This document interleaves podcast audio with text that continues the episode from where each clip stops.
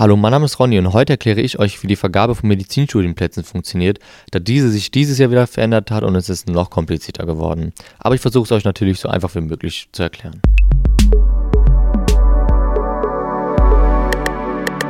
Die Verteilung läuft über drei Quoten ab. Die erste ist die Abiturbestenquote, welche 30% der Plätze ausmacht. Dabei gilt aber nicht mehr der NC, also der Abiturdurchschnitt, sondern die Notenpunkte. Daraus wird eine Landesliste gemacht, also eine Liste zum Beispiel mit allen Bewerbern aus NRW. Bei dieser kommen logischerweise die Besten nach ganz oben und so weiter.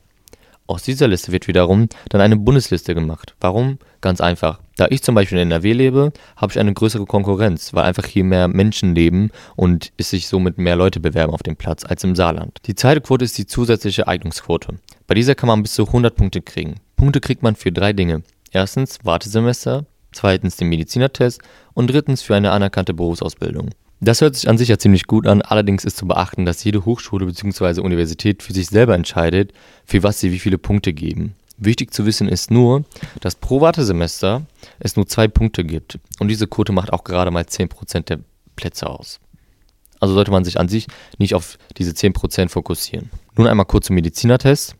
Den kann man nur einmal im Leben machen und er geht mehrere Stunden. Es werden Sachen wie Anatomie abgefragt, aber auch Dinge wie der Umgang mit Zahlen und Intelligenz an sich einfach. Für diesen Test bereiten sich die meisten mit Hilfe von Lehrbüchern, welche nur für diesen Test gemacht wurden, ein Jahr bevor sie den Test machen und das nach und nicht während dem Abitur.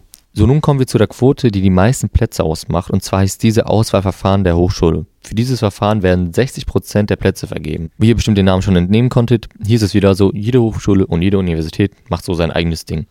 Es gibt auch hier bis zu 100 Punkte zu sammeln. Jede Hochschule entscheidet nur halt für sich, für was sie wie viel geben. Um dieses Auswahlverfahren der Hochschule einmal deutlicher zu machen, macht es anhand eines Beispiels.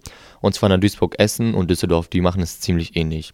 Die vergeben einmal Punkte für das Abitur an sich. Und desto besser man abgeschnitten hat, umso mehr Punkte kriegt man dafür. Einmal für den Medizinertest und einmal für ähm, Dienste wie zum Beispiel ein freiwilliges soziales Jahr oder eine Ausbildung. Aber hier auch wieder nicht vergessen, die Universität Essen vergibt verschieden viele Punkte für diese drei Dinge als die Universität Düsseldorf.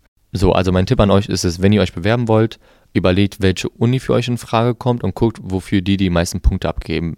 Am Ende macht es keinen Sinn, wenn ihr Punkte sammelt für etwas, wo eure Uni gar nicht so viele Punkte abgibt.